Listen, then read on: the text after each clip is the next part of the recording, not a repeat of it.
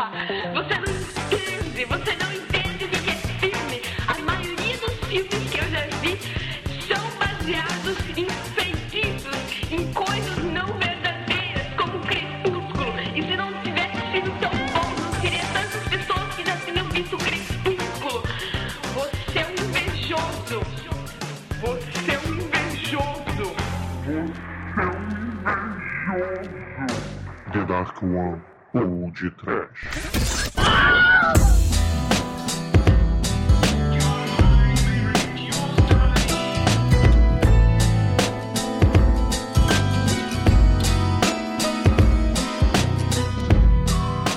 Prepúcio! Cremúcio! Confúcio! Pafúncio! Sim, ouvintes! Começa agora mais um podcast. Aqui é o Bruno Guter ao meu lado está o vampiro nada firme da Darkon Productions, Douglas Freak, que é mais conhecido como Ai, Exumador! O dia chegou, caríssimos. A gente vai falar de Crepúcio hoje. Crepúcio! just to stay alive. You're so gay and you don't even like boys.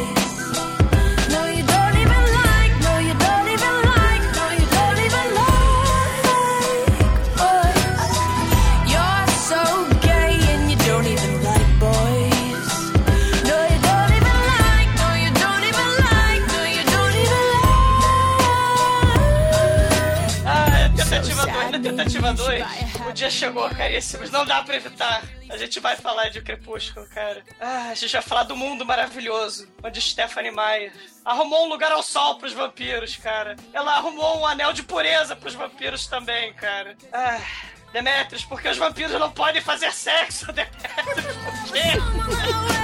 More makeup and you're so gay and you don't even like boys.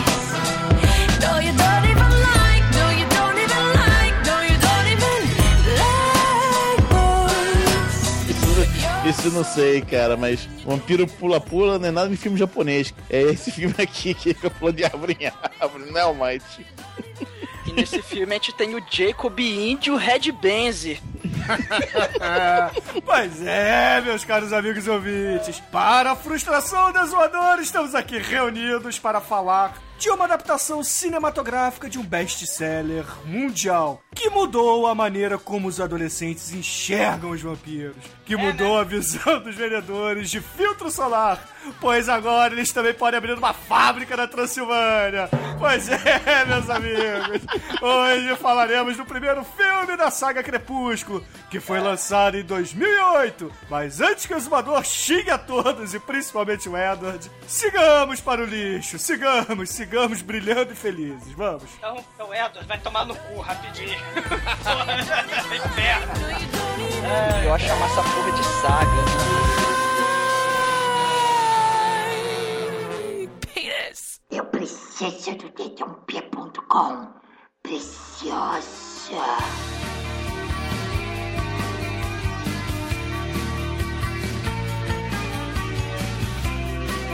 Bom, meus amigos, estamos aqui para analisar friamente o primeiro filme da saga Prepúcio ou Crepúsculo. É. Então, vamos tentar nos libertar do preconceito, da gaiatagem, de só falar mal e, é claro, vamos procurar achar coisas boas no meio dessa tranqueira toda. Que, Peraí, que é a saga como um todo. Não, não, não. Gaiatagem. Não, porque eu, eu, eu, eu te desafio a achar alguma coisa boa nessa desgraça. Eu te desafio. Cara, como? Não, falar mal. Mas, assim, é, não, porque as pessoas falam mal porque é pra adolescente e tá virando modinha, falar mal de crepúsculo e não sei o que lá. Cara, mas eh, foi mal, galera. Eu desafio alguém a falar alguma coisa boa disso, cara. É uma literatura, uma franquia de sucesso, né? Voltado pra menininhas adolescentes e tal. Tem namorinho de escola, né? Tem o Príncipe Encantado. É um conto de fadas, né? Só que foi escrito por uma menininha também, né? Ela era uma menininha na época, né? Que tinha o mundo de conto de fadas dela. Ele escreveu e fez sucesso, né? É... é- é. não é muito mais do que isso. Mas é difícil, cara, achar é, é alguma coisa positiva, cara. Sério, eu, eu não vejo. Eu não vejo É. falar de positivo disso, cara. É, é- é o seguinte, esse é o, é, o- é o, é o- é o conto do príncipe encantado mais down que existe, cara. Eu me sinto tão down. Cara, isso aqui é um filme da Disney com trilha sonora do The Cure, entendeu?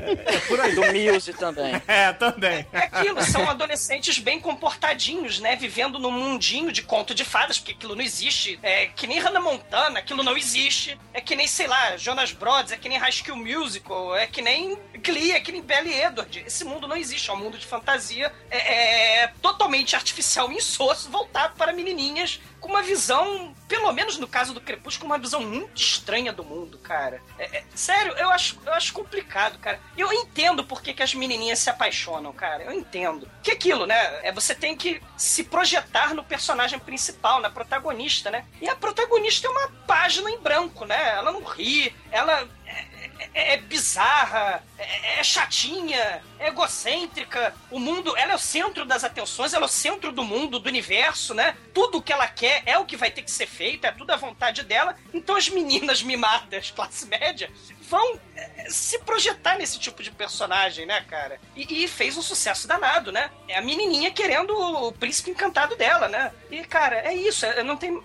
é isso.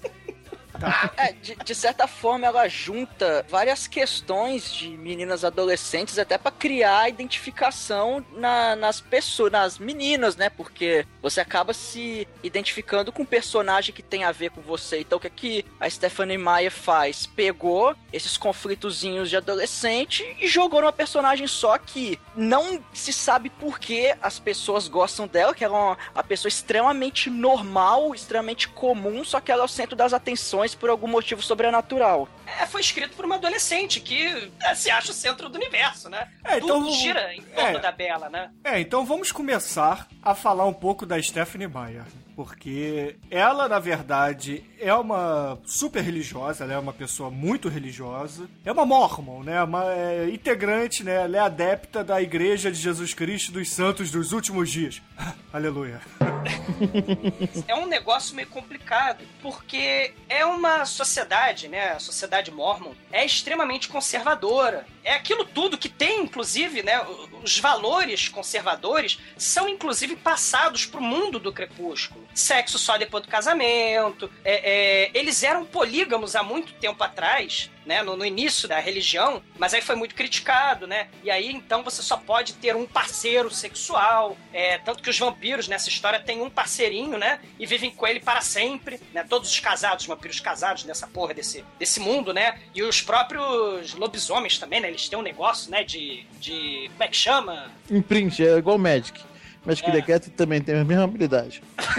É, é a tal da alma gêmea, né? É metade da laranja do- do- da porra do lobisomem, né? E isso, cara, vai fazer um sucesso danado, principalmente, sabe em quem, galera? Nos pais dessas adolescentes. Um dos passos inteligentíssimos do marketing do Crepúsculo é justamente pegar pelo pé os papais e principalmente as mamães, né, dessas adolescentes. Porque o Crepúsculo, 40%, 50% das mamães da- da- das coroas adoram o Crepúsculo, adoram. O, o Edward é o genro que todo que, que elas pe- pediram a Deus. É, ô, Douglas, isso que você tá falando é bem pertinente, porque inclusive um dos novos best-sellers mundiais é um spin-off de um conto do Crepúsculo, que é o tal do 50 Tons de Cinza. Exatamente, que bom que você tocou nesse assunto. é o Crepúsculo para as menininhas que cresceram, cara. É, pois é. É, é aquilo, gente. São valores, né? É, sociedades muito conservadoras é, é, e religiosas, assim, elas são patriarcais, né? A mulher tem que ser submissa ao homem, né? E esse tipo de valor tá muito presente. Tanto no Crepúsculo quanto no 50 Tons de Cinza, né? É aquilo, as, as mulheres, as mamães liam Bianca, né? Liam essas revistas de mulher. Sabrina e exato, história de Príncipe Encantado, o Crepúsculo, essas coisas nada mais são do que esse tipo de histórias. Bem égua com açúcar, mas é a busca da mulher pelo Príncipe Encantado, né?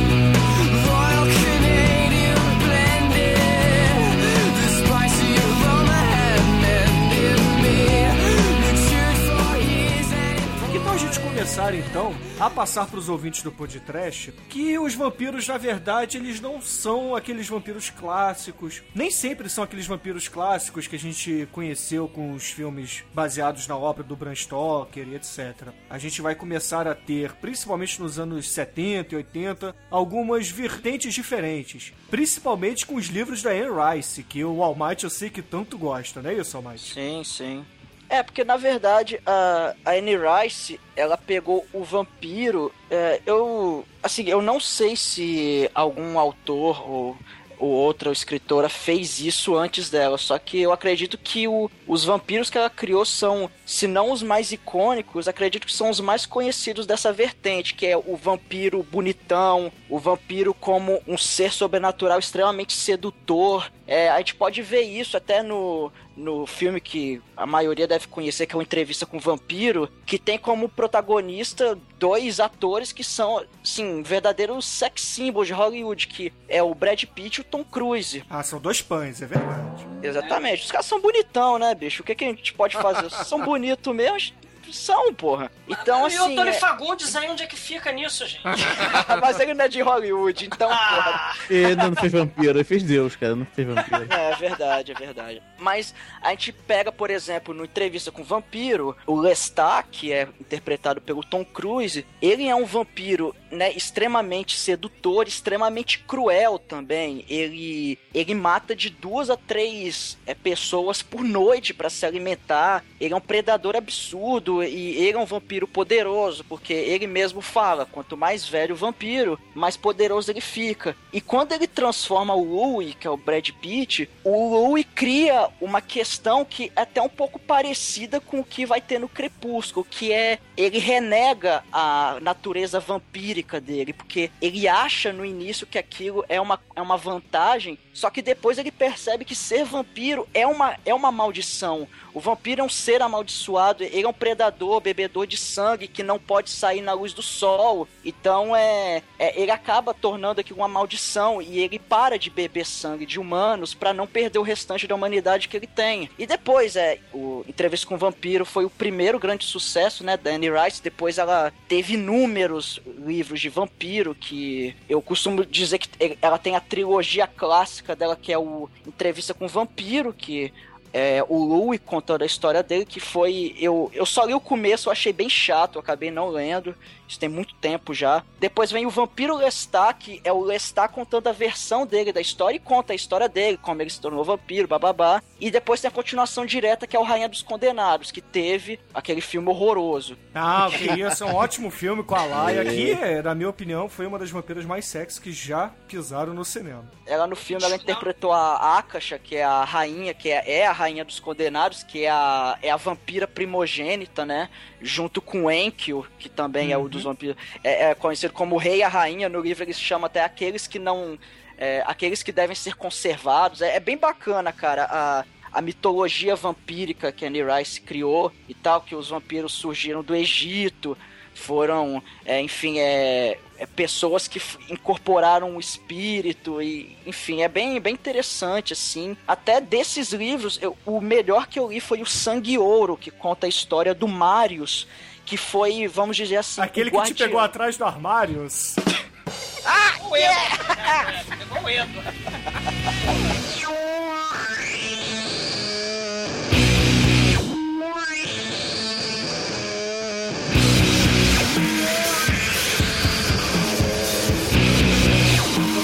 Rice são todos narrados em primeira pessoa, né? O, é o personagem contando a sua história. Então, no Sangue Ouro é o próprio Marius que conta a história dele, é, de como ele se tornou vampiro, de como ele encontrou o rei e a rainha, como ele se tornou o guardião deles. E o legal é que os- as histórias se cruzam depois, alguns personagens de um livro aparecem em outro, e por aí vai. E assim, muita gente critica a obra da Anne Rice porque, ah, vampiro emo, vampiro viado, não sei o que. Só que, cara, os livros da Anne Rice tem muita insinuação homoerótica, tem muita questão de o vampiro falando, ai, coitado de mim, estou solitário, estou sozinho há 200 anos. Então, tem muita dessa questão nos livros da Anne Rice. Só que os vampiros não são tão puritanos assim, eles são é, até um pouco monstruosos. É, tem muita violência nos livros dela, tem um erotismo, não só um homoerotismo, mas enfim. É, é,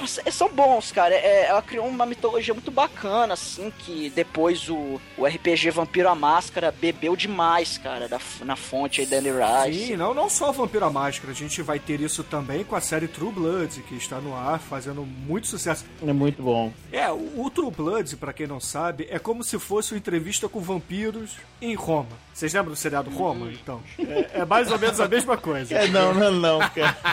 Não, não, cara. Cara, o True Blood é um, é um seriado. Como é que eu vou explicar? É Ele um segue sexy muito. hot com vampiro. É, é, é bem sexual, tá? É muito sexual, Tem a aliás. vampira do, do X-Men, não do, do seriado.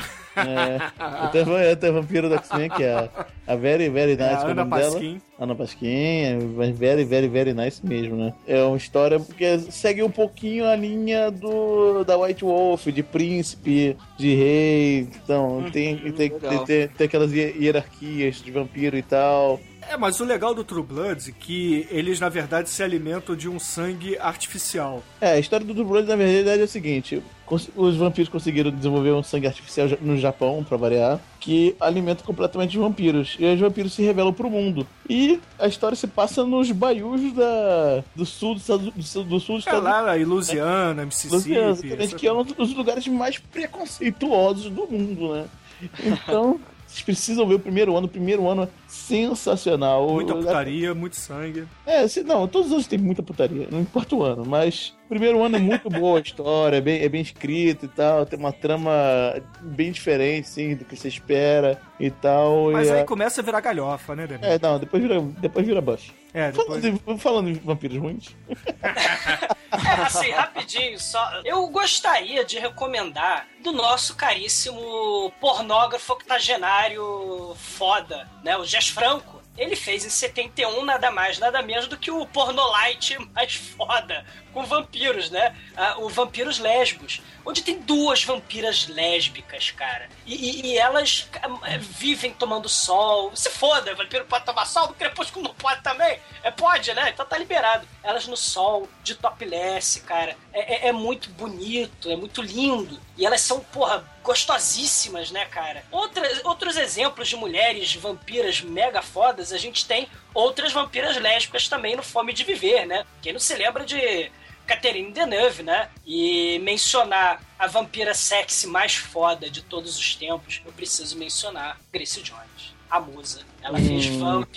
Não, em não. 1986, ela fez um filmaço onde ela é a musa, a sexy, a inenarrável, a inesgotável, a maravilhosa. Ela, eu, eu vou ela- ter que discordar de você, porque Satânico Pandemônio no Brinca do Inferno vai bate de goleada. O rei Salma Hayek. Eu tenho que discordar de você, Demetrius, porque Mônica Bellucci fez uma vampira no Drácula de 92. É, tá, tá bom. Aí tá, tá Mônica Bellucci. É covardia, é Você covardia. ganhou, você ganhou. Olha só a tríade que a gente tá falando, cara. É Mônica Bellucci, Salma Hayek e Grace Jones, Não, não, não, para, para, para. Olha só, tira a Grace Jones, bota a Ingrid Pitt lá do Vampire Lovers, que tá muito melhor, entendeu? Não, tira, tira as três aí e coloca a Grace Jones no topo, cara. Ela é a Drácula, a Condessa Drácula. É, cara, se fizesse um filme, porque na verdade, né, também essa questão de beber sangue, é aquilo, se a gente voltar pras origens, né, do, do Dracul, né, da Ordem dos Dragões e tal, que ele era um sujeito megalomaníaco terrível, que, que estacava as pessoas pelo rabo, né, e enquanto jantava, né, ele via as pessoas sendo empaladas pelo, pelo furúnculo anal, né, furiúnculo anal, é, você tem a Condessa Báfori, para se manter eternamente jovem, para cuidar da sua pele de néspera, ela se banhava no sangue de centenas de virgens para manter a pele pura. E isso é real. Existe até um filmaço que eu vou recomendar do Zulav Jacobisco chamado Báfori. Né? É, é- é um filmaço que fala sobre justamente a história da condessa mais sangrenta de todos os tempos, em que fornicava e assassinava virgens para se manter jovem. É, mas, mas- mas olha só, a gente tá aqui pra falar de Crepúsculo, a Ah, gente não pode ficar ah. falando de filmes bons. Olha só, vamos, vamos voltar à temática do nosso programa, que, Não. que são vampiros sex. Vampiros, não vampiros. for my love, love's going to leave me. Então vamos lá. Além do Edward, na opinião de vocês, quem é o vampiro mais bonito do cinema ou da televisão? Traga um lado bela de vocês à tona, por favor. É o Sex Machine.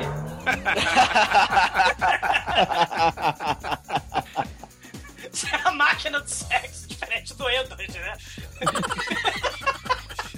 Bom, você, Almighty, qual, a- a- tirando o Tom Savini, que não conta, quem é a máquina sensual vampírica pra você? Masculina, por favor. Ah, se não pode, o Tom Savini vão no Tom Cruise, né, cara? Pô, ele de Lestat tá maneiro, cara. Apesar do o cara do, do Les- que fez o Lestat no Rainha dos Condenados, ficou bem caracterizado também, mas, pô, Tom Cruise é Tom Cruise, né, velho? É É, verdade, Tom- é verdade. Tom Cruise é vampiro de verdade, aquela porra não envelhece. Vai ver a mulher que ele pegou no, no, no Top Gun. É a sua avó. Vai lá, vai no MDB, vai no MDB e vê lá. Tom Cruise, tá lá ele igual. Quem é mulher? A sua, a sua avó. É a sua avó. Mas e você, Demetrius? Que vampiro assim, bonitão, boa praça, estilo Jesse Valadão você traria aqui pra mesa? Cara, pô, claro que eu vou falar Jim Carrey, minha namorada é um vampiro. Puta que pariu. Ai, cacete, cara. Bom, eu, pra ficar no universo trash, eu vou trazer aqui a mesa, a esse podcast, o David Boreanaz, do seriado Angel, que é um spin-off do Buffy, a caçadora de vampiros. E o incrível, cara, é que assim, o seriado do, do, do Angel é, é ruim. É ruim, é ruim, é ruim. Aí chega um. um- que eles lutam contra uma firma de advogados do mal, né? Literalmente do mal. Eles têm um, um com os satanás lá. Eles lutam contra a firma de advogados. Os advogados diabo. Mas no quinto ano, sei, quarto, quinto ano da porra da série, os, os advogados contratam eles pra gerir a empresa e tornar ela uma empresa boa. Aí fica aquele negócio de intriga, assim, né? Será que eles querem isso mesmo? Ou, ou eles querem trazer gente pro lado do mal, cara? Eles aceitam. É, aí fica realmente interessante, cara. O último ano do Angel é muito maneiro mesmo. É, ok. Sério, cara, é uma das poucas vezes que eu vi um seriado ruim fica interessante. Oh, baby.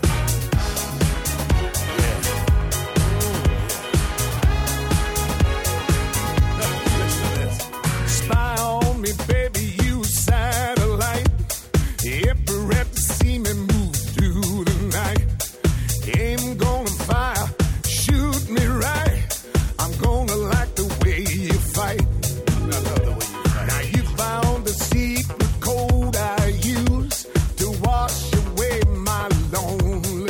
Voltando aqui ao tema de vampiros que não são tradicionais no estilo Nosferatu, por exemplo. A gente tem Gary Oldman fazendo Drácula, que, poxa, tá muito bom. Aí, o totalmente oposto, a gente tem o Blade com Wesley Snipes também. Ah, que que é tem- foda, ah, Blade é maneiro.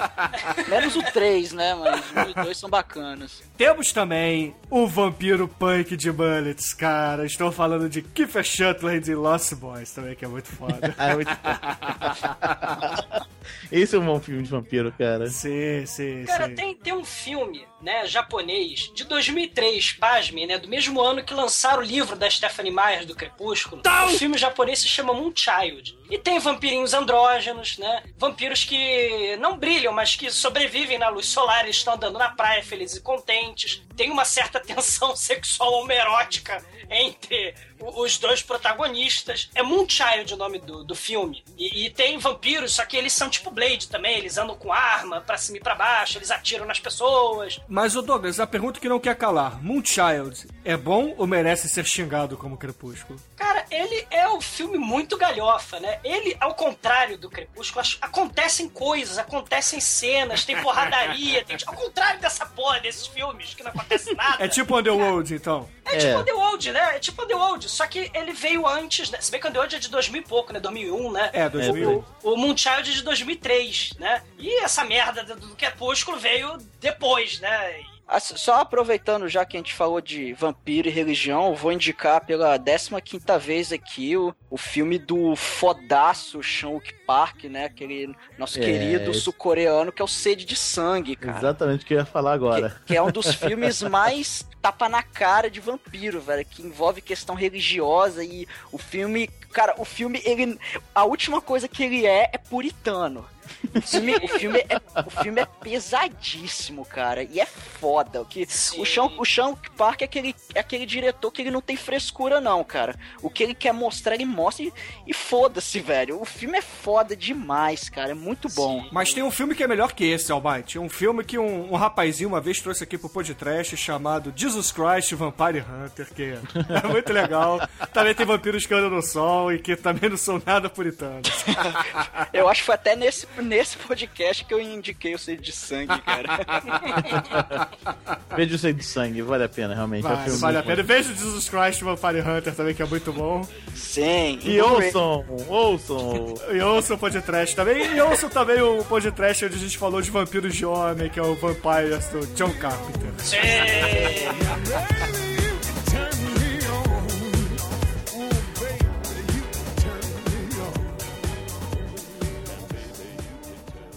td1p.com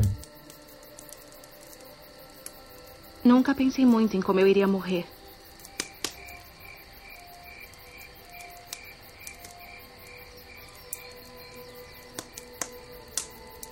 Mas morrer no lugar de alguém que eu amo me parece uma boa maneira de partir.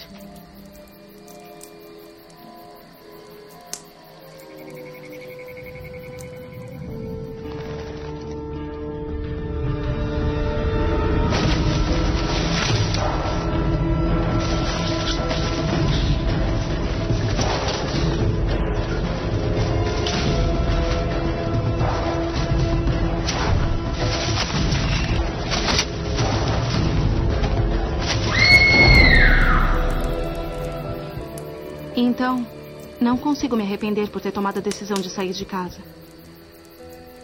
Eu ia sentir saudade de Phoenix. Saudade do calor. Saudade da minha mãe amada, instável, cabeça oca. Tudo bem. E o novo Tá marido dela. Eu amo vocês, mas a gente tem que pegar o avião. Mas eles querem viajar, então vou passar um tempo com o meu pai. E isso vai ser uma coisa boa. Eu acho. Bom,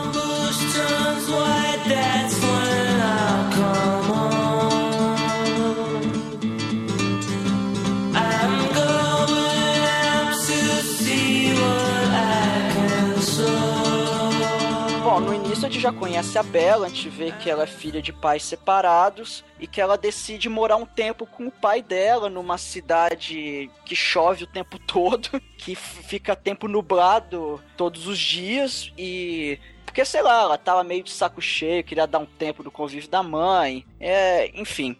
Aí ela se muda pra essa cidade e tudo mais, pra tentar até passar um tempo maior com o pai. E quando ela vai pra escola, ela, ela começa a meio que se enturmar, conhece um japonês meio hiperativo, conhece, vai conhecendo a galerinha e tal. E ela vê uma galera muito com ausência de bronzeado, que é a família Cullen. Aí as, a menina vai falando pra ela, ó, aquela lá é a fulana, aquele lá é o ciclano, papapá. Aí por último entra o Edward, fala, ah, aquele lá é o Edward, ele não dá mole pra ninguém e tudo mais. Já bateu mais de 100. É, por aí. Cara, e você acha que é o cara mais BDS do universo, né? Aí chega o emo de gel com 7 metros de altura de cabelo, cara. Ele tem um, um Empire State Building no lugar do topete, cara. E meio quilo de, de, de pó na cara, cara. É muito ruim, cara. É muito ruim. E aí, logo no início, né, a, a Bella já fica meio assim com ele, fala, hum, já fica meio interessada. O, o Edward também fica olhando meio assim de lado pra ela. E aí, né, depois tem aquela babaquice toda. Te- chega na, na aula de ciências, é, é- ela senta justamente do lado dele, que sentava em duplas lá nos microscópios e tal. Ela senta do lado dele, só que ela- ele não dá muito papo pra ela. Mas ele faz uma cara, Almighty, de morde fronha do caralho ali, porque ele realmente bota a mãozinha assim, mordendo a pontinha do dedo, sacou? É, não, cara? ele faz uma cara de quero cagar, velho. Pois é, é, é o que eu disse. O Edward no filme todo, a interpretação do Robert Pattinson é: Estou constipado, então eu sou um vampiro emo. É assim, eu quero cagar, mas não consigo. Por isso que eu amo a Bela. É bizarro, cara. E outro detalhe interessante, né? Essa escola aí é a escola mais idealizada da adolescente que vive no mundo de fantasia, né? Você não tem. Cara, a escola tem todas as minorias étnicas representadas e, e- você não tem bullying nessa escola. Cadê o bullying da escola? Né? Cadê as, a, a, a Bela é automaticamente a- o ser totalmente sem atrativo, totalmente sem sal. E, e ninguém. é, e todo mundo vira automaticamente amiguinho dela e ela caga pra todo mundo de uma forma esplendorosa, né? Ela simplesmente caga pra todo mundo, né? E quando, principalmente, quando nada é legal pra ela, nada é bom pra ela, e quando ela vê o Edward, o mundo simplesmente deixa de existir. É paixão adolescente elevada à 89 potência, né, cara? O mundo deixa de existir por causa de uma paixão adolescente. E nessa hora que o Almighty tá falando aí, da, da aula de biologia, eu achei, caralho, que escola mais surreal, né? Toma cebola de prata, porque você vai fazer, vai descobrir a mitose da cebola. Eu achei, sinceramente, que ia levantar um ou dois subir na carteira e começar a dançar tipo Glee, tipo High School Musical, porque era um negócio tão irreal e tão artificial.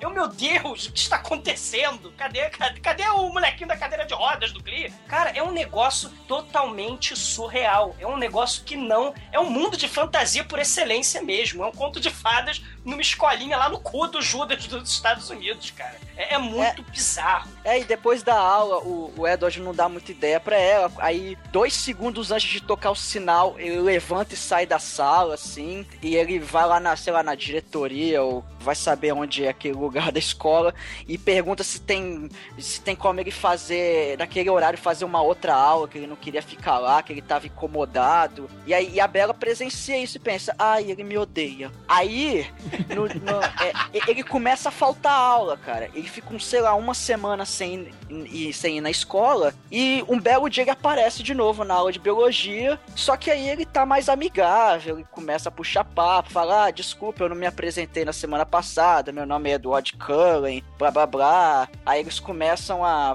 a fazer aula, olhar no microscópio, falar as etapas da mitose da célula e tudo mais. E aí começa a, a dar aquele comichão do amor, né? A Bela começa, hum, hum, ele, será que, que ele está, que ele é um cara legal, ele parece um cara legal, não sei o quê. E aí tem a, a primeira cena heróica do filme, que é a cena do estacionamento, né? Que é a hora que a gente vê que o Edward é o super-homem e a, e a Bella é a Lois Lane. Por quê? A Bella tá no estacionamento, chega um maluco do nada, que perdeu o controle do carro, não se sabe por que, dentro da porra do estacionamento de uma escola, ele tá 140 milhas por hora. E, e ele Ele vai derrapa no gelo, gente. Ele derrapa no gelo. mas ele tava muito rápido, ele é imbecil, cara.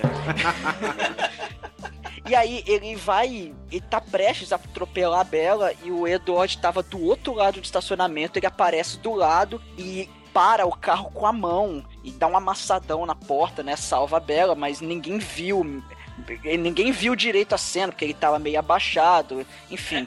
Não, ninguém viu direito a cena porque, sei lá, estavam dançando, fazendo a coreografia do Glee, né, cara? Porque cara, é cego. Cara, ninguém. O sujeito, o Edward, ouvintes, vocês que vivem em outro planeta e não sabem que é essa merda desse Edward, ele é um sujeito albino, de olho amarelo. O cabelo tem 7 metros de altura e ele não é personagem de anime. Como é que o povo acha natural isso, cara? Agora, agora, agora eu vou passar um tempo. Tempo. What the fuck? Que diabo tá fazendo um vampiro sair centenário estudando na escola? Ah, mas isso vai ter uma explicação muito conveniente depois. Aham, é, eu sei, ele é, o, ele é o repetente eterno, né? Cara, esse moleque tá aqui há, há 70 anos. Porra, não for. E, e detalhe, a cidade do interior, né? Todo mundo, né, um pouco fofoqueiro, corre os boatos mais, né, agressivos de tudo naquela cidade do interior. Como é que ninguém descobre, cara, que existe, sei lá, uma, uma seita satânica de irmãos, né? Que são todos irmãos adotivos, né? Lá na casa do Vampiro Lorde, né? Do Carlyle. local. Carlyle, que é o doutor, né? Que tem também o mesmo é, olho amarelo, o mesmo cabelo louro, né? E mesmo albinismo, né? Do, do nosso querido Edward, né? E, e, cara, assim, o batom do Edward é mais vermelho que o batom da Bela, cara. É, é- é um Isso é negócio, caralho. É, é muito, meu Deus, é muito. Como pode, cara? Ele tem a cara, assim, eu, eu acho, assim, sério, falando sério, pô, tentaram fazer o galã perfeito. Quer dizer, né? Bom, fica, fica as discussões. Então ele tem um pouco de James Dean. Ele tentou, com as habilidades de interpretação que o Bruno tava falando, imitar a, a- a luta interior, a angústia interior do James Dean. no, no, no Edward, né? No Juventude ele- Transviada, Isso. principalmente. Só, só que ele virou, ficou com cara de, de, de, de stalker, boqueteiro, maníaco, depressivo, bipolar, né, cara? Cara, ele parece um traveco emo da Lapa, cara. É isso que ele parece. Agora, olha só. Sabe o que eu acho interessante do. É, de, de- de falar duas coisas, na verdade. Vocês estavam falando que os Cullens não foram citados, mas no livro, e numa das cenas que não foram aproveitadas, que só tem no extra do DVD desse filme, ou no Blu-ray, que tem uma, aquela cena que tá o pai da Bela conversando com ela num- numa mesa, assim, de um restaurante. A Bela pergunta, poxa, pai, quem são os Cullen? Aí o pai até fala que, que teve boatos, que no passado teve uma outra família também chamada Cullen que morou por ali e etc. Mas que os rapazes são super gente boa, não dão problema pra ele, isso que é o que interessa. Que as pessoas deveriam parar de fazer fofoca porque eles têm sorte de ter um cirurgião tão é, eficiente como o Carlyle na cidade. É, o policial fazendo papel de papai super compreensivo, né? Que é o que ele. Caralho, né? Que papai é esse também, né, cara? Pois é. Papai. papai super compreensivo mesmo, né, cara? A gente vai entrar em detalhes no final do filme, mais exatamente. Mas o que eu acho interessante a gente citar é que esse filme, ele na verdade não é uma história sobre vampiros, não é uma história sobre adolescentes, não é uma história sobre lobisomens, não é nada disso. É uma espécie de modernização do Romeu e Julieta, se vocês pararem pra pensar. Porque os dois protagonistas, a Bella e o Edward, eles são capazes de fazer tudo pelo outro. E o Edward, ele vive aquele antagonismo constante contra os lobisomens, que, de certa forma, faz parte da família da Bella, porque o pai da Bella é muito amigo, é amicíssimo do pai do Jacob. Então é, é mais ou menos aquela questão do Romeu e Julieta. Não sei se vocês concordam nesse ponto. Tem elementos do É. tal do amor platônico, amor impossível, né? Mas tem a questão, eu não, eu não li o livro, não li, né? Mas o pessoal compara com o Morro dos Ventos Uivantes, né? O, Também, Porque também. tem o triângulo amoroso, né? Da menina mimada chata pra cacete, que quer dar pra dois, né? Também. Só que ela fica com um porque um é rico, milionário e tem superpoderes, vamos dizer, mal É. comparando com o Crepúsculo, né? E o outro é o cara mais gostosão, né? Tipo vadinho. É, mas isso você só vai começar a ter mais nos outros livros, não no primeiro. E não no primeiro filme. Então isso fica pra depois. Como a gente tá falando só do primeiro livro, a gente não tem esses elementos ainda. Mas sim, é, vai virar uma espécie de triângulo amoroso também. É, é, assim, esse negócio de modernização da, do Romeu e Julieta, eu fico um pouco, assim, é, é aquilo, né? Assim, é, a gente tem modernização de várias coisas, né? Modernização de filme de vampiro, é, para trazer pra galera nova uma série de conceitos antiquíssimos que a gente, quando era adolescente, achava maneiro e tal, né? Mas é complicado, eu, eu acho complicado falar em modernização, porque os assuntos tratados nesse nesse filme, no Crepúsculo, é, eles tentam trazer como coisa descolada e moderna e super cool coisas arcaicas do século retrasado, do século XIX. A, a mulher submissa, sabe? Sexo só depois do casamento. É, é, vamos, vamos ser jovens virgenzinhos, sabe? É, é, são valores arcaicos que estão tentando, sei lá, trazer como coisa cool, né? Isso eu acho muito bizarro, cara. Eu acho muito tosco. E é um dos meus principais problemas com essa história toda, cara. É- Sim, olha só. Eu não tô dizendo que o filme, a história como um todo é perfeita. Mas eu acho legal essa questão do amor incondicional entre dois personagens. Eu sempre acho isso interessante é, quando é usado e bem explorado. E por mais que vocês falem, é bem explorado nesse filme. Você compra a ideia de que a Bella é apaixonada pelo Edward e que o Edward, a partir de um determinado momento do filme, é apaixonado pela Bella. Ah, ah, o problema é que assim, é, depois a gente vai ver que o, o Edward ele é capaz de ler a mente dos outros, só que ele não consegue ler a mente da Bella. Então, pelo, pelo menos pelo que eu entendi, ele, ele acaba meio que se apaixonando por ela, por, até por essa questão de ela ser um, diferente das outras, né? Porque, pô, porque eu não consigo ler a mente dela? Então talvez é- até por aquela questão de, ah, se eu não consigo ler a mente dela, ela se torna talvez uma mulher mais misteriosa, vamos dizer assim, então é fica mais interessante, não sei. É. Na verdade, o Edward ele se apaixona pela Bella principalmente pelo cheiro. Ela é apetitosa pra ele. O cheiro do sangue dela é algo extremamente agradável pra ele. Por isso que a todo momento ele tem que ficar se contendo pra não matá-la e, e Uhum. apreciar seu sangue. É por isso que ele se apaixona. É uma espécie, depois que a gente vai ver mais no- nos demais livros, é uma espécie de imprinting que os lobisomens têm com os humanos também. Só que é, não é muito bem explorado na saga essa questão do, da paixão, mas você vê acontecendo com outros vampiros no- ao longo dos demais livros. E até sobre a personalidade do Edward, você falou que no livro ele não é bobão, assim, como é que ele é no livro? Qual é a postura que ele tem no livro? Ah, ele não é. Ele não é babaca, ele não é chorão, não tem cara de cu, entendeu? Ele é, é um cara sóbrio, ele é um cara frio, ele não, não fica expressando os sentimentos dele, ah, eu te amo, é isso, é aquilo outro. Ele simplesmente é. Ele é um vampiro, horas. Ele não fica se, se lamentando, entendeu? Ele pensa friamente. Ele age friamente. Entendi. Eu, eu discordo quando você.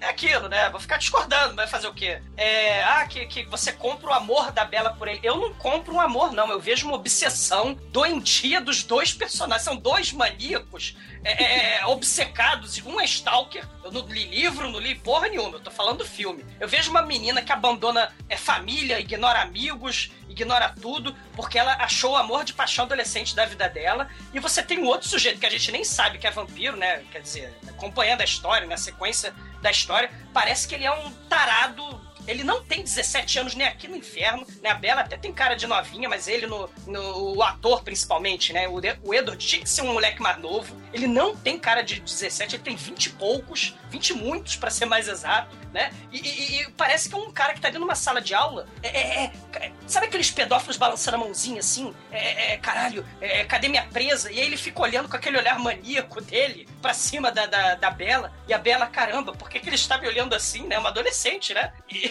e- ele tem sempre essa questão de tratá-la é, de forma submissa, né? É- é- ela, ela é uma coisa pra ele, é um objeto. Né? É o que você estava falando também, pegando um pouquinho do que você falou, né? Ele é interessado pelo cheiro dela. Ele, ele é uma, ela é uma coisa pra ele. É uma obsessão. Eu não vejo essa questão ah, amor, não sei o quê. Eu vejo até uma coisa bem doentia, né? Eu vejo até pelo contrário. É, é, é, seguindo a linha desse filme, né? Seguindo. Porque ela simplesmente, né, vai mentir pro pai, né? A gente vai seguir com o filme. Ela mente pra família. E se a gente viajar mais ainda pra história toda da saga, ela em nenhum momento ela é honesta com a família. A família de sangue dela nunca vai saber que ela é vampira, que existem vampiros. Primeiro porque são burros pra cacete.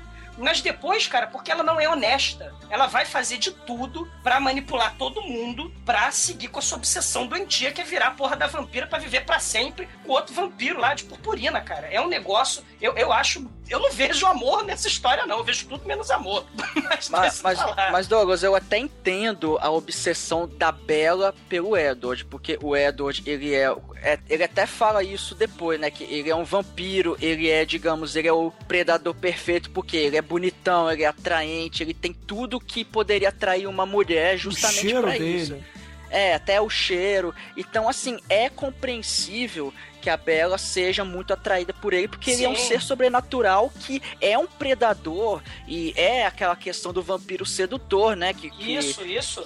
Só que a questão é essa obsessão que ele tem pela Bella, que pelo menos no filme fica um pouco jogado, entendeu? Fica um pouco. Você não. cê- eu, eu não consegui comprar a ideia, cara, de por que que ele é tão obcecado por ela, entendeu? Eu, eu, pra mim, o filme não conseguiu me vender isso, cara. V- vamos, vamos tentar, sei lá, vamos botar um, um outro exemplo. Vamos tentar, assim, imagina que você vive num clã de, de vampiros que brilham no sol, né? Você lá tem, você é albino, você tem o cabelo amarelo de 7 metros de altura, você tem o olho amarelo, você precisa de sangue pra viver, né? Você vai, sei lá, no supermercado do sangue, pega, põe no carrinho de mercado de compras, vai e é feliz, foda-se, né? Morreu a. É, matar a galinha, matar a vaquinha pra você comer, foda-se, né? Você tá comendo animal, você é um sujeito carnívoro, você precisa disso pra sobreviver. Qual é a questão? Ele fica obcecado. Olha o que que eu. o que, que eu vou dizer? Ele fica obcecado com a alimentação dele. Ele se apaixona por uma menina. Ele é um vampiro, ele não é um ser humano. Ele se apaixona pela galinha, pela vaca, pelo cabrito. Ele come essas coisas. Ele é, no, na verdade, é um caso de zoofilia. É sério. É um caso de zoofilia. É uma obsessão doentia isso, cara. É, isso é, tá entendendo o que eu tô querendo dizer, cara? É É, bizarro. mas considerando que ele se atraiu pelo cheiro dela, o cheiro do sangue, cara, isso faz muito sentido o que você falou. muito mesmo. É por isso que eu tô falando, ele, sei lá, pega. Imagina, né, no interior, né? Você pega o cabritinho, dá uma no cabritinho, ele se apaixonou, né, pelo cabritinho, fazer o quê, né? Ele quer levar a pra pra baixo, cara. Né? A Bela é uma coisa pra ele. É, olha só, é. Ok, eu entendo perfeitamente. Se o Edward se alimentasse de sangue humano, que não é o que ele faz. Mas aí que tá, Bruno. Veganos no mundo real não deixam de ser seres humanos. Ele se alimenta é, apenas de animais, no entanto que eles são chamados por eles mesmos no filme de vampiros vegetarianos. Isso é muito Sim. divertido, né, cara?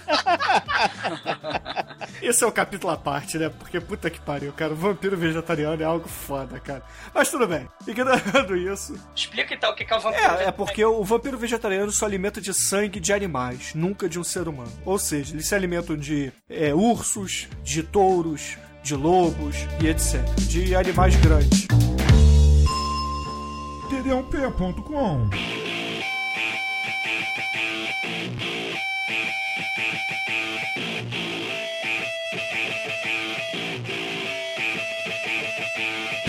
mas aí, depois desse salvamento da Bela do carro, é, a gente começa a ter, ao longo do filme, diversos questionamentos da Bela com o Edward. O que é você? Quem é você? De onde você veio? Pra onde você vai? E você, por acaso, foi picado por uma aranha radioativa? É, é porque tem também a questão do, do- dos índios, né? Ela, ela tem até a questãozinha do livro, né? Que ela, que ela vai no Google, pega o livro, né? Porque eles falam da historinha lá da, da, da cidade, né? O Jacob, o Jacob comenta que a tribo dele tem uma história lá entre a tribo dele que fala é uma, é uma lenda sobre a família Cullen, que questão de inimigos e tal, é uma história antiga e depois a, a a Bella vai pesquisar sobre essa lenda no Google, aí ela acha um livro, aí quando ela vai lá numa outra cidade lá com as amigas dela, ela vai na livraria e compra esse livro e começa a ver que existe, vê uma relação de mortos-vivos, sede de sangue, força, velocidade, seres sobrenaturais. É, aí ela começa a ligar os pontos, né? E tem até a depois ela vai lá e, e questiona pra ele, fala, é, eu acho que eu sei o que você é. Aí fala, então, então diz, então, então fala, fala em voz alta o que, que eu sou. Aí fala, aí, você é um vampiro. Aí você tem medo de mim? Ela, ela assim, cara, ela tá se cagando de medo, só que ela fala, não.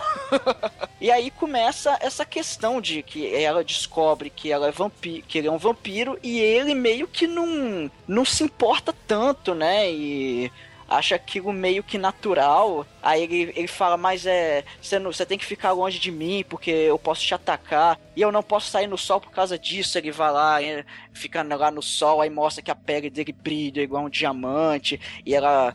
Ela fica pasma, sacou? É, cara, é muito lenga-lenga, bicho. É muito É, lenga-lenga isso é, aí. ela, ela, ela vai tendo pistas, pequenas pistas, né? Tipo, ele consegue, com aquela velocidade do seriado dos anos 90 do Flash, né? O Flash. Você lembra do seriado, mas não sei se você viu. Ele tava num ponto, aí ele corria rapidinho, aí aparecia outro ponto parado, né? Era, era, era o superpoder do Flash. Né? Cara, É a realmente mesma é. coisa. É, a diferença é que o Flash usava uma roupa de veludo vermelha muito foda. E a É verdade. diferença Edward é um personagem de anime. de olho amarelo. Mas ela tem algumas pistas, né? Que ele tem essa velocidade do The Flash que ninguém vê, só a Bela. Ele, ele tem a super força de destruir o caminhão, ele arromba o, o- a caminhonete do, da minoria étnica que, né, que tenta matar a Bela, né? Lá no, no estacionamento, né? Que a gente falou. Ele tem aquela teoria. Lembra quando os estupradores que estão à solta, porque todos os homens não prestam, só o Edward e o Jacob, né? né, Nessa história, né? Todo mundo que. to- to- todo mundo da, da idade parecida da Bela, tirando os dois príncipes encantados, não prestam de forma nenhuma. Então você tem os tarados estupradores que vão atrás dela quando ela vai comprar o livrinho, né? E aí chega o príncipe encantado de carrão e, e ele rosna, e aí o- os, os- os sujeitos vão embora, os estupradores, né? Vão embora, e, e a gente descobre que a Bela é Maria Gasolina, né? Que ela é salva dos estupradores e, e entra no carro, e aí quando o Edward salva ela dos estupradores, ele resolve dirigir perigosamente, quase batendo nos carros. Né? Ela não, não foi estuprada, mas se ela não prender o cinto, ela vai morrer atropelada, né? Vai, vai morrer de acidente de carro, né? E aí ele, ela descobre que ele é telepata, né? Porque ele percebe que os pensamentos dos outros homens, né? Que não os príncipes encantados da Bela é, são terríveis, que, que ele é um telepata. Ela tem umas pequenas pistas, né? Que, que ele- ela, to- ela toca depois de uma hora de filme. Ela tem um primeiro. É uma história de namorados. Ela toca na mão do Edward em uma hora de filme. E aí é um evento. Ela, caramba, sua mão é gelada. E aí ela vai juntando esses pedaços até o momento em que ela descobre, né, que ela fala, você é um vampiro, né? E ele fala, ah, sou um vampiro mesmo e você não pode ficar comigo, né? Por quê? Porque eu tenho. Eu posso perder o controle, e se eu perder o controle, eu posso chupar o seu sangue. Então eu não vou chupar o seu sangue e não posso ficar com você. Mas a Bela, como aquilo que a gente estava dizendo, uma adolescente é, irresponsável, né? Ela não liga para as consequências, só para sua vontade imediata. Ela vai lá e fala: Não, eu tô nem aí. Eu vou ficar com você mesmo que eu morra. E é isso, né? A história desse primeiro filme basicamente é isso, né, gente? Não sei. É, é esse confronto entre a vontade dela de dar pro, pro Edward e o Edward fala: Não, eu não posso te comer porque se eu perder o controle, é, é, eu vou papar você no sentido, em vários sentidos, né? É, porque se o Edward ele fosse um vampiro macho, ele seria como o vampiro do John Carpenter, que ele ia dar dentada logo na virilha.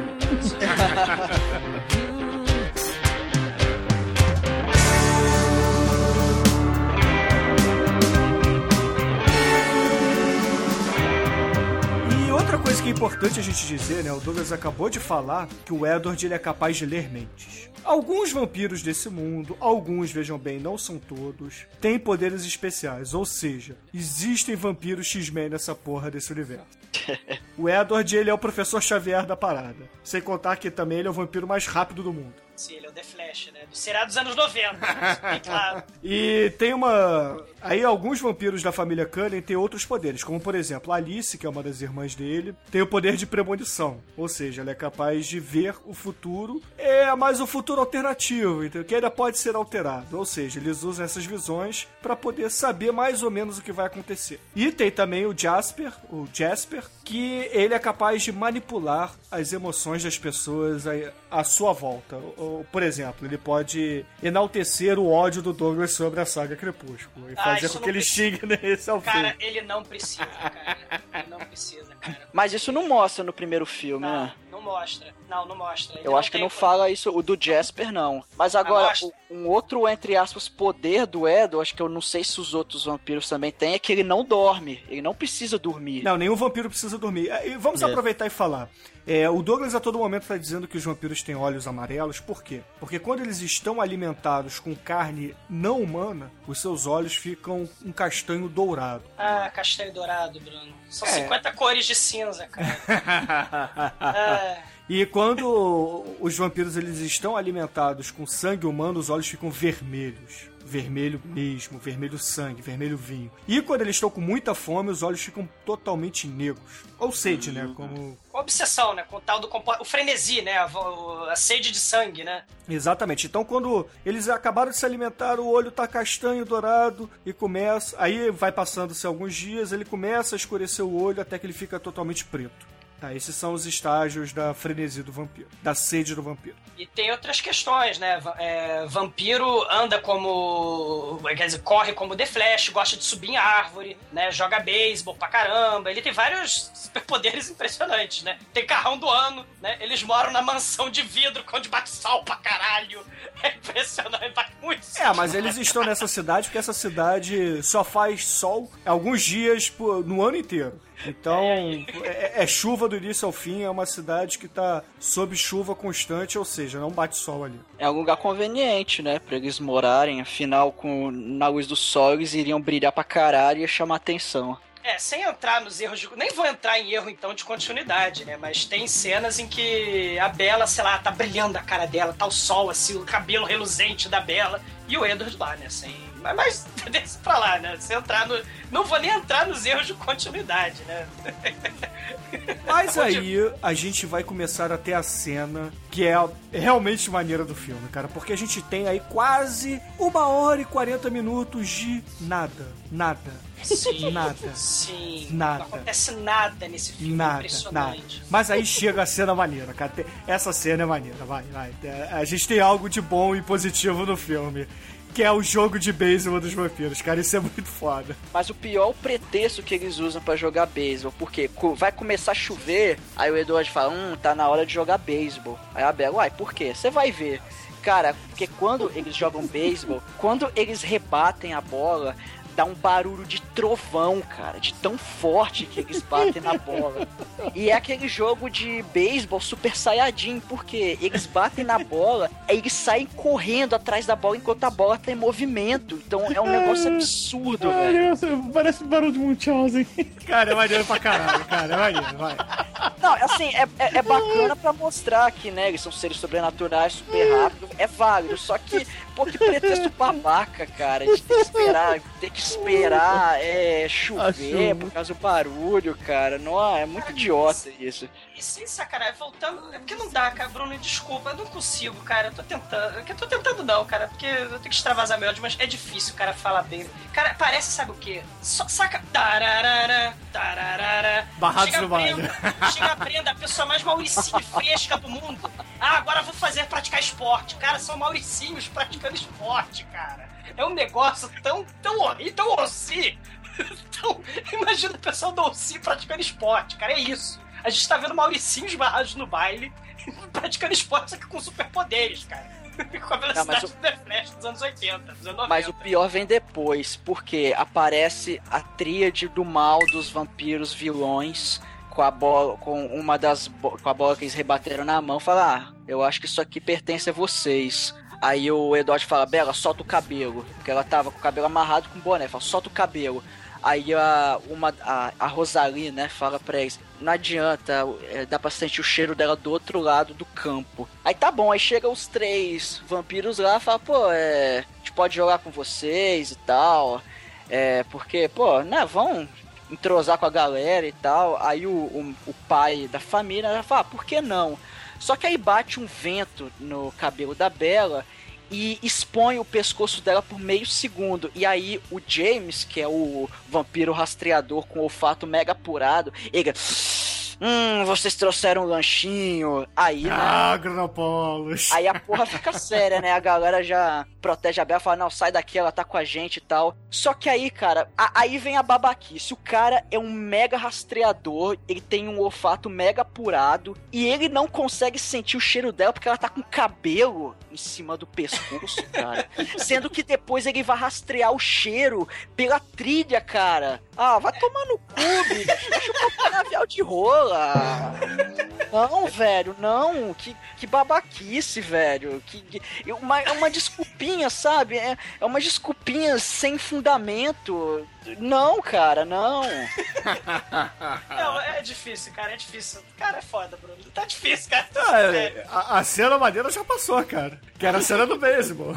Daí pra frente é. Acontece, ele, eles saem de lá, né? O, o Edward bota a Bela no carro e foge. Fala: Ó, a gente vai pegar uma balsa e ir pra Vancouver. Nós vamos pra puta que pariu que esse cara vai seguir você. Aí, não, mas eu tenho que passar na minha casa antes pra pegar minhas calcinhas e levar. E aí, cara, o- eles sabem que o vampiro tá seguindo eles. Eles vão até a casa dela, sabendo que o cara vai seguir elas. E assim, foda-se meu pai, né, cara? Não, ele vai saber onde eu moro.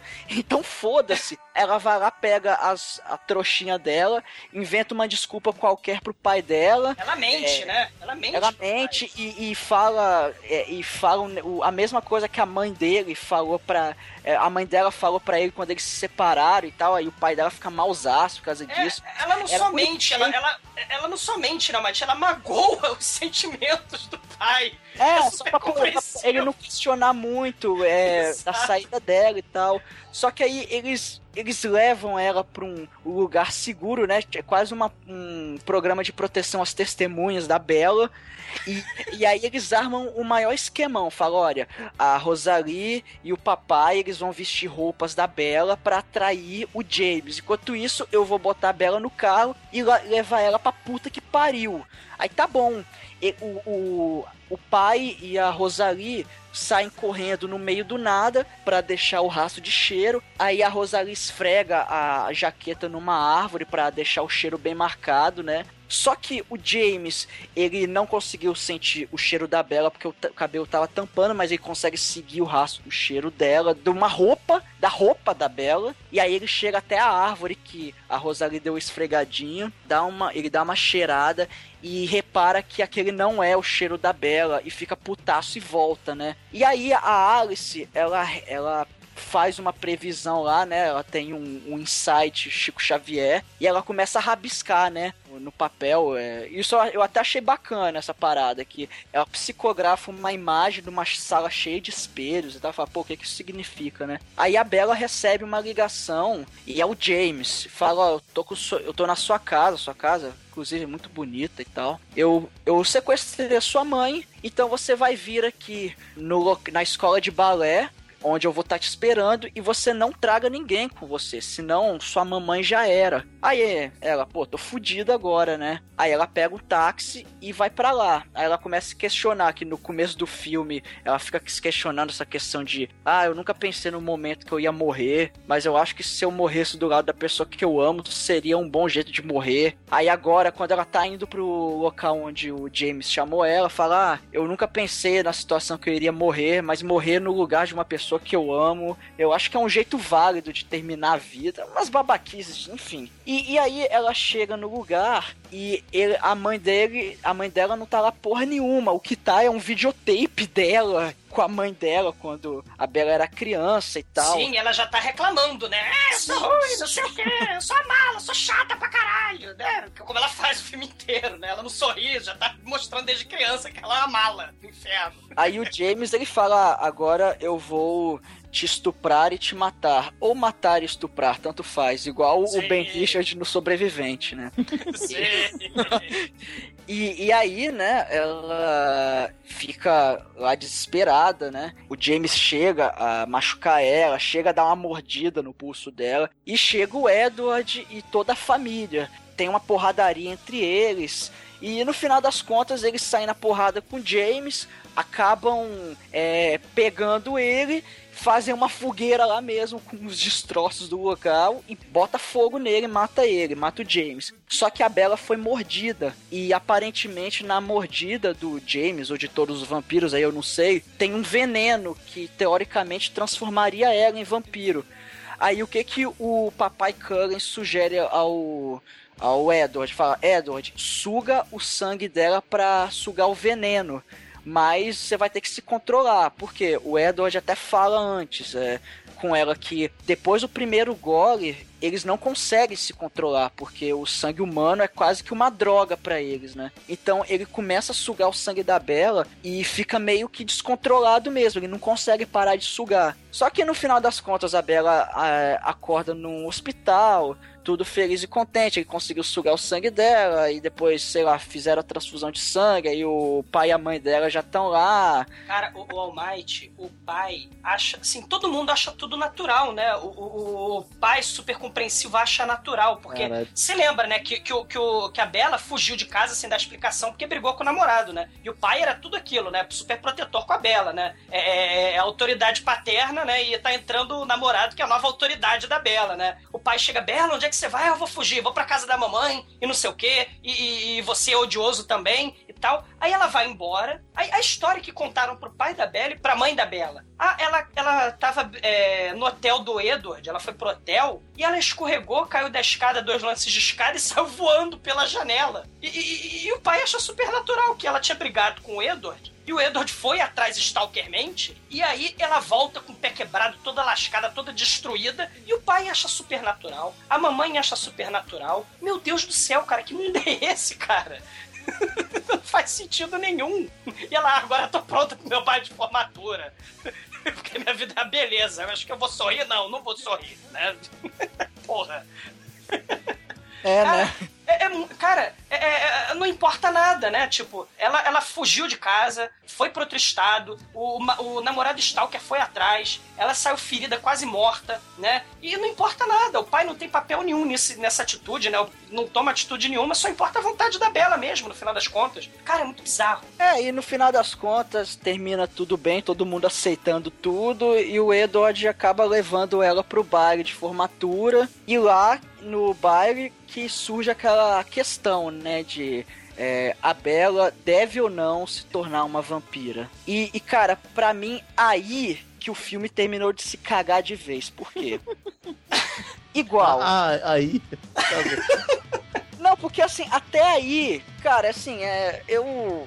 Quando eu, re- eu revi agora pra o Crepúsculo poder gravar esse podcast, com- quando eu via pela primeira vez, eu nem sabia o que era Crepúsculo. Eu vi porque, ah, é um filme novo de vampiro, eu nem sabia do que se tratava. E aí eu tomei aquele choque de realidade. Que porra é essa, né? Mas assim, eu.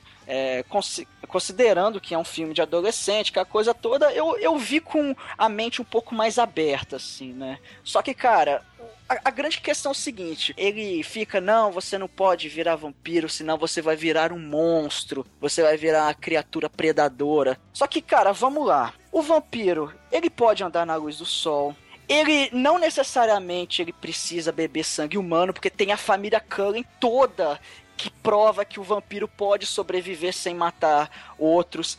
Ele, como a gente pôde ver também, o vampiro não perde a humanidade durante. é, se ele não quiser, a família Cullen tá aí também pra provar isso. É, eles não dormem, cara, nunca. Eles vivem para sempre. Então, cara, por que que é? Qual o problema dela virar um vampiro, cara? Porque, igual, vamos, vamos puxar agora a entrevista com o vampiro novamente. A grande questão do Louis era: eu virei um monstro predador que não pode mais andar no sol e, vai perder a humanidade. Só que ele ele se abstém de matar humanos, ele consegue se virar, só que ele ainda é um vampiro, um ser amaldiçoado que não pode andar na luz do sol. No crepúsculo, cara, os vampiros eles não eles praticamente não têm fraqueza nenhuma, cara. Então, problema, cara? Se ela quer viver um romance eterno com o príncipe encantado dela, qual o problema dela virar um vampiro e viver feliz pra sempre, literalmente? Ela não sabe o que ela quer, porque vai entrar a porra do cara sem camisa no segundo filme, cara. Mas, mas não existia esse cara ainda. Eu tô analisando assim no primeiro Ah, filme, Cara, cara. no primeiro filme é, porque aí tô se conhecendo, né? Mas quando entra o lobisomem com o Kubanacan, cara, aí o negócio pega. Só que, cara, não, velho, assim, o. A, pra mim, sei lá, cara, pra mim a gota d'água foi esse final de que eles tentaram trazer essa questão de. Ah, mas será que você virar vampiro, você é um monstro? É, cara, mas não tem desvantagem nenhuma você ser um vampiro no mundo de crepúsculo. E- então, cara, não, não, não, não dá, cara, não, não, não, não desce, não desce, velho.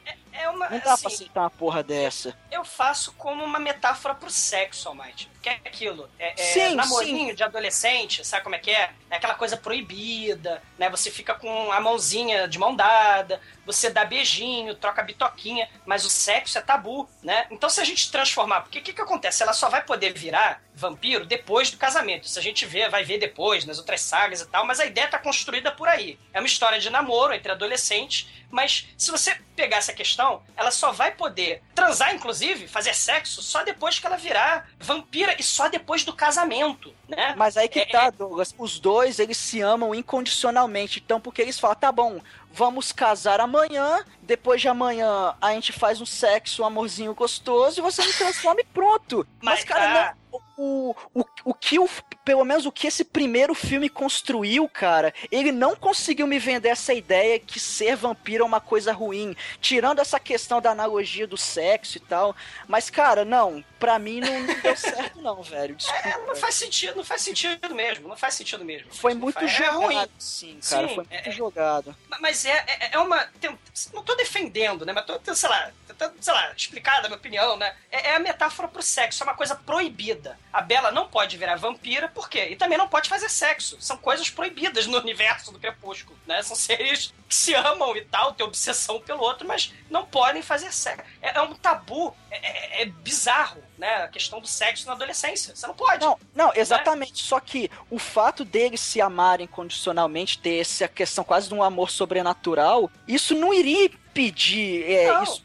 Sacou? É, É só a questão questão seria, Se, se fosse a questão do, um, por exemplo, do Romeu e Julieta, do amor proibido, das famílias inimigas, blá blá blá. Só que no Crepúsculo não tem isso, cara. Os dois já se amam incondicionalmente, então não haveria problema de, ah, vamos, vamos selar nosso compromisso de uma vez por todas e pronto, a gente casa, entendeu? Só que fica o lenga-lenga escrotaço, cara, que não faz sentido esse lenga-lenga no Crepúsculo. Pelo menos eu tô falando do filme, eu tô ignorando o livro. É, eu, eu acho que assim, o filme ele tem que se sustentar por si só, cara. E o filme me passou isso, entendeu? É, ao mesmo tempo que tem esse amor incondicional, eles criam essa proibição toda que não faz sentido. Não faz sentido, cara. Falta o diálogo. Né? A, a própria personagem Exatamente. principal, a heroína da história, ela mente, ela não é honesta, ela não conversa em nenhum momento, ela não precisa dos pais, ela já sabe tudo, né? E, e- e aí ela vai.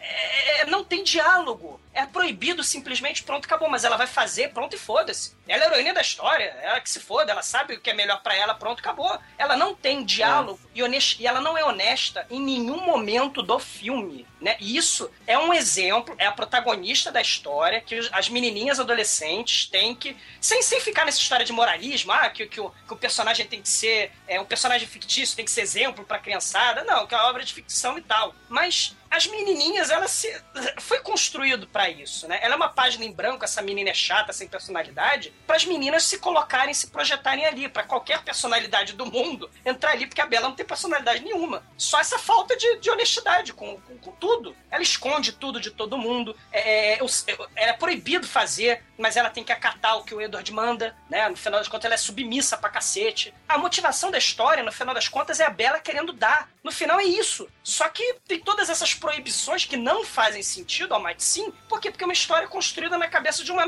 mulher mega conservadora. Entendeu? O, o- valor puritano, o valor é perder a virgindade depois do casamento. Ou virar vampira depois do casamento. Né? É, é muito bizarro. E é esse o ponto que eu mais. é, que não desce, cara. É esse o ponto que não desce. Foda-se se a porra do vampiro brilha. Vampiros existem mega diferenças de vampiros ao longo da história. Mas esse mega conservadorismo na história é o que mais me, me, me deixa chateado com essa história toda. O livro não é tão ruim assim. A adaptação pro cinema que é uma merda. O roteirista desse filme é um merda, entendeu? A verdade é essa, ou a roteirista, não sei se é homem ou mulher. É uma merda, o roteiro do filme é uma bosta. Por isso que fica um monte de ponta solta. É, é injusto pra caralho você cobrar das pessoas é, lerem um livro pra entender um filme. Eu discordo completamente disso. As pessoas têm que assistir o filme e entender a história por completo com as informações que tem no filme. Exatamente. Se isso não existe no filme, o filme é mal executado. Uhum. Tá?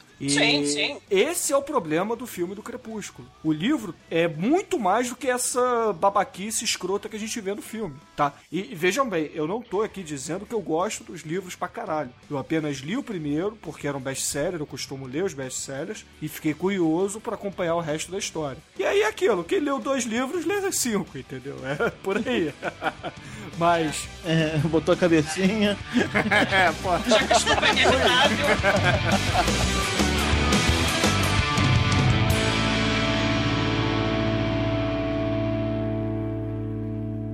td1p.com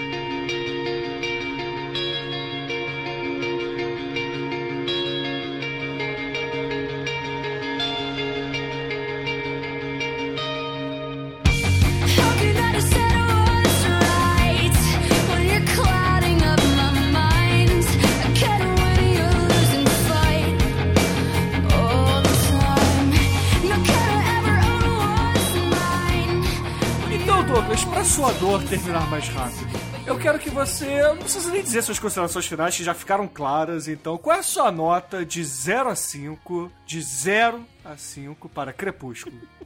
Cinco!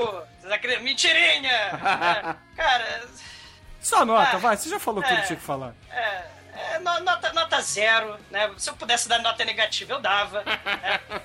É, sexo antes do casamento não é legal, menininhas. Aborto não é legal. A mulher desobedecer ao homem não é legal. Sexo com proteção, com camisinha, não é legal. Comer carne não é legal. Menininhas, sejam mormons, cara. É a mensagem da Stephanie Meyer para o mundo, cara. É muito bizarro, cara. Então a sua nota é zero, é, isso? É zero, cara. Assim como pra High School Musical, assim como pra Hannah Montana, Jonas Brothers, são coisas picaretas pra tirar o dinheiro suado dos papais e mamães, cara. Papai, compra. Compra o que esta merda? E aí o papai tem que comprar porque a menininha vai ficar infeliz e vai fugir de casa com um vampiro. Vai... E você, Anjo Negro, quais são suas considerações finais e a sua nota de 0 a 5 para Crepúsculo? Eu gostei. Gos- Gostei que o Douglas viu esse filme. Gostei que o Douglas tá reclamando. Gostei muito do, do filme, não. O filme é merda. Canalha, só quer ver meu sofrimento. Seu sádico. Maldito. Cara, o, fi o filme é assim. é O, conceito de vampiro clássico, os não clássicos, os diferentes, todos são enterrados, cara. Diante da maravilha que nossa querida Stephanie Meyer nos proporciona, cara. Que o. Ai meu Deus do céu, cara, eu vou explicar pra vocês. Ele é ruim. Mas ele não, não é ruim porque ele é, é, é- Também porque é. Vamos tá claro, né? O ódio te deixa muito racional e eloquente. Exa- Exatamente. Ele é, é- ele é ruim, cara. A gente é um filme ruim, gente. É um filme ruim. Não tem como, não tem como eu explicar muito bem pra vocês. Se vocês não viram, vejam. É, cara, eu vou, eu vou dar uma nota zero. Eu pensar muito aqui. Ah, ah, raciocínio, raciocínio, alguma coisa boa. Zero. É, cara, você tem que pegar coisa positiva, né? É. Exatamente, E zero. você, Almighty, qual é a sua nota de 0 a 5 para Crepúsculo?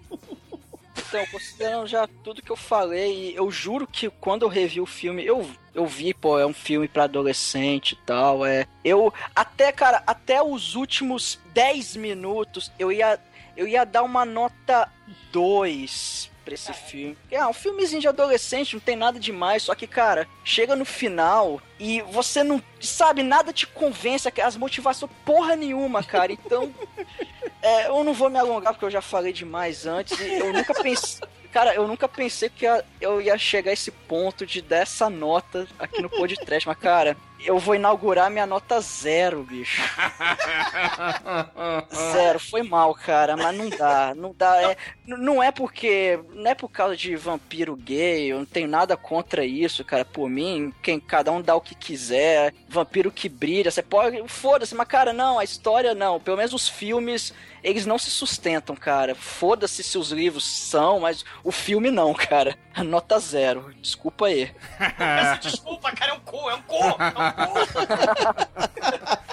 Mas, ouvintes, a minha nota é um cu também, cara. Porque é nota zero essa porra, cara. Primeiro filme nota zero dessa merda. Cara, Eu já tava, já tava com a vaiana de pau aqui já pra... Cara, ó, ouvintes, olha só. É, o livro é um livro fraco também. É um livro não é bom, mas não seria um, um livro nota zero. Mas o filme ele é muito, muito, muito, muito mal executado. E puta que pariu, que roteiro de merda! O filme tem uma hora e meia sem acontecer nada, nada, nada. Aí você tem uma, uma cena legal que você brocha porque não acontece nada. E começa assim, parece que vai ter briga, mas não tem, não tem. Não acontece nada. É um filme que fala sobre nada. A premissa é interessante, a história de amor é legal, é, os personagens são legais no livro, mas Porra, que filmezinho merda, cara. Que filmezinho merda. Então, sabe, é, mereceu zero aqui no podcast. Primeiro filme, nota zero. Aqui. Com dignidade, né? Não acontece E, nada, não, e- e como o Almighty falou, não é porque os vampiros são, assim, homeróticos, porque tem esse conservadorismo todo que o Douglas falou. É porque o filme, como o cinema em si, não acrescenta em nada. Nada. O filme é vazio, como a nota do podcast. Vazia, zero, redondo. Não Capite? diverte, não diverte, porque assim, se o filme é ruim pra caralho, Não, tem, diverte. tem, tem algumas cenas que você ri pelo ridículo. Mas isso não salva o filme, porque o filme é entediante ao extremo. É difícil você não dormir assistindo esta merda. Cara, eu, eu, falo que, eu falo que parece um filme iraniano de vampiro, porque não acontece nada. Oh, mas Com, com esse zero brilhando no sol aqui, Demetrius, que música vamos usar para encerrar Crepúsculo no podcast? E por favor, ouvintes, não peçam os outros, por favor. É, pô, vamos encerrar com a música que tem todo o conteúdo e a nota do nosso querido podcast de hoje, que é Verônica Voz, meu bem. Ok, louco. ouvintes, então eu tô feliz pra caralho de ter gravado Crepúsculo, de ter visto, revisto todos os filmes. Só que não. Fique com Verônica Voz, nada, nada, nada. Toma nota do. E até semana.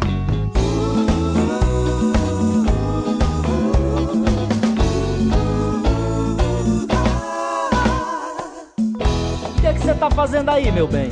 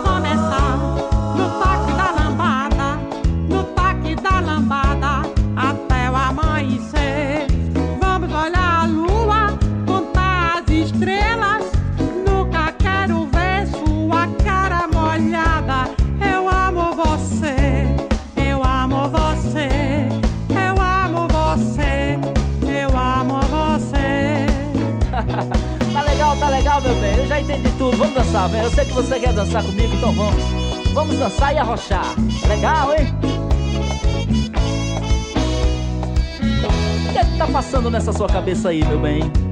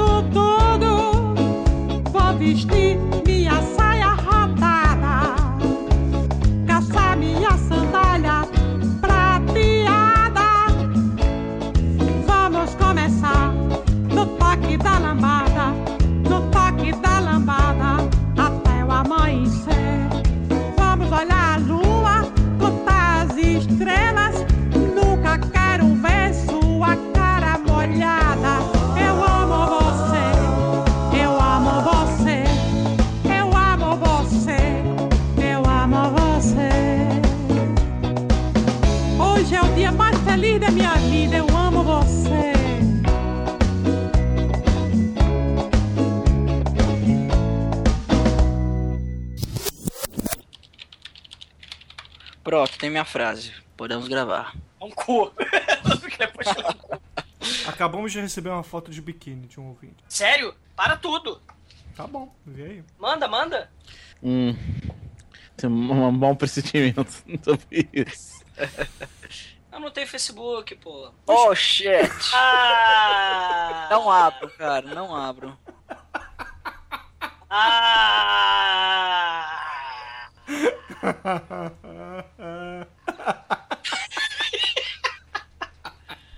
Ah, que delícia. Ai, caralho, eu podia ficar sem essa antes da gravação do Crepúsculo, cara. Maneiro é o fio dental com reforço, cara. Isso é muito foda. O fio dental vem com. com correntes, cara. pra não explodir. Ai, ah, por isso que o Edward é viado, cara. É, por isso sim. Ah, Bom, meus amigos, estamos aqui para analisar friamente o primeiro filme da saga. Da saga. Da saga. Caralho. Da saga Prepúcio ou Crepúsculo. Então vamos tentar não liber. Não. Então vamos tentar nos libertar do. Libertar. Caralho, tá foda. Não, mas é. Mas é. Vamos vamos pra essa cena do beisebol, senão a gente vai ficar enrolando Sim. muito no meio do filme. É, senão a gente não vai terminar nunca, cara. só falar do quarto do Edward que não tem a cama. Porque ele tem não dorme. Porque ele não dorme. Ele não Não, dorme. cara, sexo. Mas, cara, mas o pior. O pior Ah, Douglas, porra, você tá sendo muito. Agora o conservador tá sendo você, cara. Por que você precisa de cama pra fazer sexo? É, você pode fazer que nem o do vampiro mais sábio, Lorde, de todos os tempos. Você pode amar a Bela no chão. Pô, tem um mato grandão, cara. Porra, tu não lembra o que o Vando falava, cara? Me ama no chão, É, cara. pô. É, exatamente. E ele eu falava outra coisa, mulher é igual vulcão, né? Quando você vem, te esquenta, né? E quando vai embora, leva a sua casa, seu carro.